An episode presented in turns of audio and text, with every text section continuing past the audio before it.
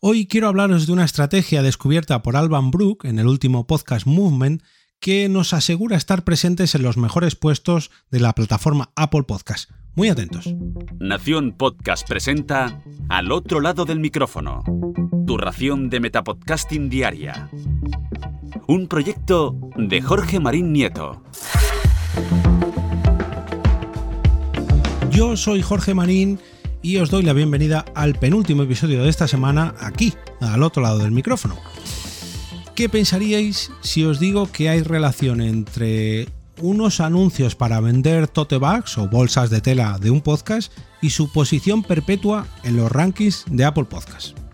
Pues, a simple vista parece que son dos cosas totalmente eh, distintas, totalmente alejadas, pero no, creedme que no.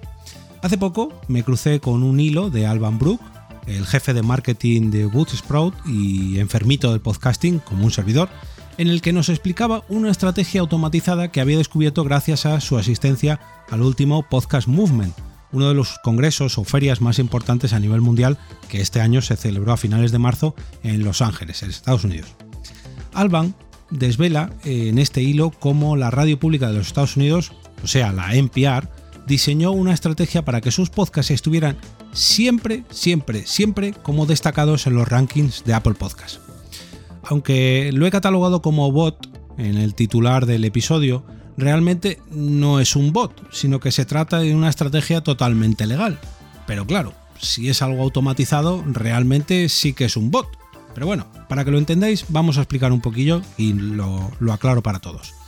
Como muchos sabréis, las descargas que provienen de Apple Podcasts representan en torno al 35%, 35,7% en el, en el um, perdón, en la infografía que muestra Alban en, en su tweet de las reproducciones de podcast a nivel mundial y sus listas de tops exponen a los programas a una tonelada de nuevos oyentes cada día.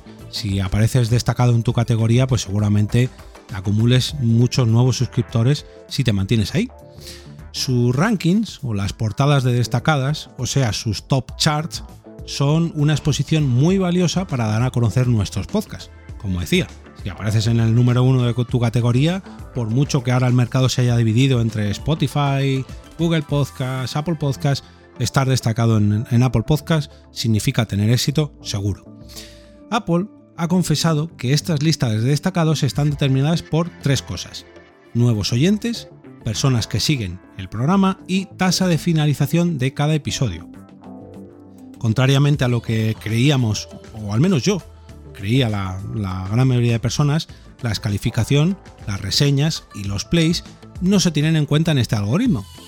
Y también incluye a Alban en su hilo un enlace para que revisemos esta información que nos da directamente la propia Apple en podcasters.apple.com o apple.com. A esto también hay que añadirle, a, a esta información sobre los rankings, que la propia Apple tiene una API, no confundir Apple o Apple con API. API es un servicio o una aplicación donde se pueden lanzar consultas a través de programación informática y ellos nos devuelven datos. Y con estos datos podemos verificar dónde están los programas en, esas clasificaciones, ¿no? En qué posición está nuestro podcast, pues semana a semana o día a día, en fin. Eh, esta semana al otro lado del micrófono está en el puesto 89 de la categoría tecnología en España, pero en la 135 en la categoría tecnología en Colombia. En fin, yo estoy suscrito a algunos servicios que semana tras semana me hacen un pequeño resumen, me informan de las reseñas, etcétera, etcétera. Por ejemplo, estos datos son los que usan los servicios como chartable.com para rastrear pues eso, las calificaciones, las reseñas y las clasificaciones en cuanto a gráficos para, hacer un, para obtener un montón de datos. Dado que estar en los rankings o estas posiciones top nos brinda muchos oyentes nuevos, parece que hay un pequeño mecanismo de retroalimentación en este sentido. O sea, mejor clasificación, más oyentes y seguidores. Más oyentes y seguidores, ranking más alto en dicha clasificación. Mm, al fin y al cabo creces en ambos sentidos, ¿no? Una cosa te lleva a la otra. La NPR descubrió que podían publicar anuncios en Facebook para generar nuevos oyentes y seguidores para sus podcasts. Y si los llevaban todos a Apple Podcast, pues ya sabéis lo que ocurre, ¿no? Que sus descargas allí, sus seguidores allí, pues se acaban disparando. De tal forma que si compraban suficientes anuncios en Facebook, generarían suficientes oyentes nuevos para llevar a un buen puñado de podcasts a las principales listas de destacados de cada categoría. Esto les hacía pensar que incluso si dejaban de poner anuncios, a lo mejor sus podcasts seguían en esas categorías hasta pasados unos días. Entonces, aquí es donde entró el juego el bot de la NPR que verificaba si sus podcasts todavía seguían en esos top destacados de cada categoría de Apple Podcasts. Si el podcast ya no aparecía como destacado, el bot reactivaba de nuevo la publicación de anuncios en Facebook para obtener nuevos oyentes y volver a impulsar el podcast hasta los primeros puestos de cada categoría, ¿no? Y que de esa forma, pasados unos días cuando ya no tenía efecto esa campaña publicitaria, pues el bot entraba en juego y volvía a impulsar el podcast para que volviera a alcanzar los primeros puestos de, cada categoría. Perdón. Una vez que estaba de vuelta en, los primeros puestos de estas categorías, el bot se desactivaba, o mejor dicho, se desactivaba en cuanto a los anuncios de escucha de podcast. O sea, si el podcast no estaba entre los destacados, el bot metía dinero en la campaña de Facebook para anunciar el podcast y de esa forma convertía nuevos, eh, nuevos no anunciantes, sino receptores de esos anuncios en oyentes que hacían que el podcast subiera posiciones. Una vez que la sube, el bot deja de meter dinero en ese tipo de anuncios, ojo, seguía metiendo dinero, pero no en esos anuncios y conseguía que el podcast se mantuviera durante unos días sin tener que seguir inyectando dinero en ese tipo de anuncios. Si este bot estuviera continuamente metiendo dinero en estos anuncios, sería un gasto infinito para la NPR, para digamos la productora de todos estos podcasts, y lógicamente pues eso no les interesa. Sin embargo, se dieron cuenta de que podían aprovechar este bot no solamente para anunciar sus podcasts y escalar puestos en el ranking de Apple Podcasts, sino para hacer más famosos sus programas y que de esa forma pudieran vender merchandising relacionados con esos podcasts y poder conseguir dinero que volver a reinvertir el bot. ¿Qué es lo que hacían? Cuando los podcasts eh, llegaban a esos nuevos puestos de ranking en, Apple Podcasts, el bot dejaba de crear anuncios relacionados con el podcast. Y lo que hacía era anunciar, o lo que hace, mejor dicho, lo que hace es anunciar el propio merchandising de sus podcasts. De tal forma que la gente, en vez de descubrir nuevos podcasts o de descubrir esos podcasts, lo que hacía era comprar merchandising de esos podcasts y como era gente, esos anuncios estaban dirigidos a la gente que ya estaba escuchando esos podcasts o que ya había pinchado los anuncios anteriores, eran más susceptibles de comprar ese merchandising de los podcasts que a la vez también eran más exitosos porque cada vez los escuchaba más gente y pues eso, al final era eh, la pescadilla que se muerde la cola, ¿no? Podcasts más famosos gracias a la venta de merchandising, venta de merchandising que a la vez hace que los podcasts sean más famosos y todo esto se retroalimenta de forma automática. O sea, mm, ahora ya no solamente promocionaban el podcast gracias a un bot que automatizaba el ingreso de dinero en anuncios, sino que además metían la ecuación de, vender el propio merchandising de sus propios programas. Eh, es que es, la jugada perfecta. Pero ojo, antes de que llaméis a vuestro primo, el informático, que controla de todo esto y que sabe mucho de Facebook y de podcast y de programación, no. Antes de que os liéis la manta a la cabeza y queráis crear vuestro propio bot así, aclarar dos cositas.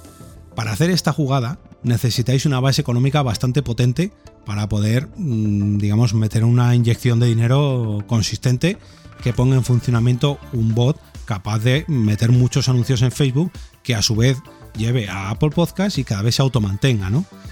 Y por otro lado también mm, esto solamente lo puedes hacer con podcast de calidad o mejor dicho, de alta calidad, como muchos de los programas de la NPR. No sirve de nada que, anuncies tu podcast a bombo y platillo si luego la tasa de finalización es muy baja y no consigues escalar en los puestos de Apple Podcast. Entonces aquí se dan una serie de casos que, bueno, solamente lo pueden hacer las, las grandes ligas, ¿no? A lo mejor no pueden meter a todos sus podcasts en esta rueda de recomendación, de publicación y de venta de merchandising porque hay algunos podcasts que no cumplen todos los requisitos Pero aquí se me ocurren varios ejemplos que seguramente tú también estés pensando que alguna que otra productora importante de podcast a nivel nacional en España, yo creo que hace algo muy parecido a esto. Ojo, no quiero mirar a nadie, pero me da a mí que si no hacen esta misma combinación, hacen algo muy parecido con, bueno, que al final, al final me Si quieres olvidarte de este tipo de estrategias un tanto alegales, podríamos decir, y no depender de ningún bot, de ningún algoritmo y ni siquiera de la venta de merchandising, sino simplemente de tu propio contenido, lo que puedes hacer es crear un podcast premium o privado bajo suscripción, gracias al patrocinador de este podcast, Mumbler. De esta forma podemos crear nuestro propio podcast y ofrecerlo a la audiencia que esté interesada en nuestro contenido y que sea capaz de suscribirse para, para, perdón, para apoyarlo y hacernos crecer en cuanto a podcasting, en cuanto a crecimiento de nicho y en cuanto a audiencia. Solamente nos deberemos preocupar del propio contenido y de hacerlo cada vez mejor y en Mumbler se encargarán absolutamente de todo lo demás, del cobro de las suscripciones, de la distribución a través de feeds privados. Vamos, que te lo van a dar todo hecho. Una de las cosas que, que más me gustan de esta plataforma es el hecho de que no dependes de otra plataforma de escucha. quiero decir, que no te obligan a escuchar estos podcasts a través de la propia Mumbler, sino que te dan un feed privado con el que tú te lo puedas llevar a tu propia aplicación favorita de podcast, que soporten, eso sí, el tema de, suscripción mediante un feed, algo que hacen el 95% de las plataformas de podcast. Pero bueno, eh, además, por si esto fuera poco, podremos tener acceso a los emails de nuestros suscriptores para contactar con ellos directamente, para, lanzar alguna encuesta o para ponernos en contacto, cosa que creo que deberían aprender el resto de plataformas.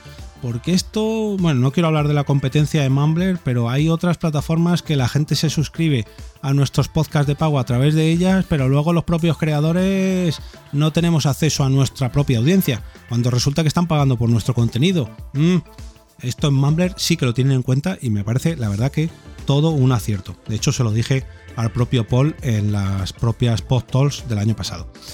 Para, mm, por si esto fuera poco, además nos han preparado un curso para crear nuestro propio podcast premium en tan solo 30 días, al que podéis tener acceso totalmente gratis vía email si entráis en el enlace monetiza.link barra eov o bien, para dejarlo un poquillo más fácil, os voy a dejar un enlace en las notas del episodio y eh, de esta forma que podáis suscribiros al curso Lanza tu podcast premium en 30 días. Y solamente pues eh, debemos preocuparnos de lo que realmente nos gusta, ¿no? De crear contenido en forma de podcast y de ofrecerlo a nuestra audiencia al precio que nosotros queramos. La verdad que una muy buena combinación si lo que estás pensando es en lanzar tu propio podcast premium o privado.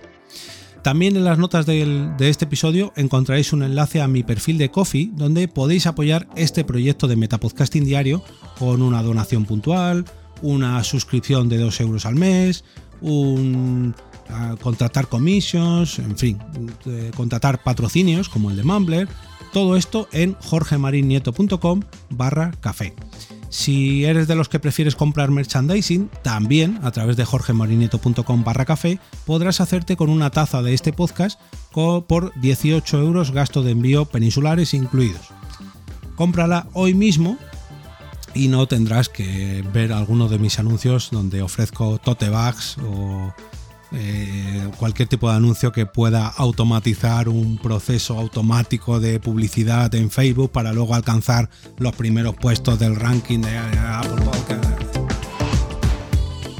Y ahora me despido y como cada día regreso a ese sitio donde estáis vosotros ahora mismo, al otro lado del micrófono.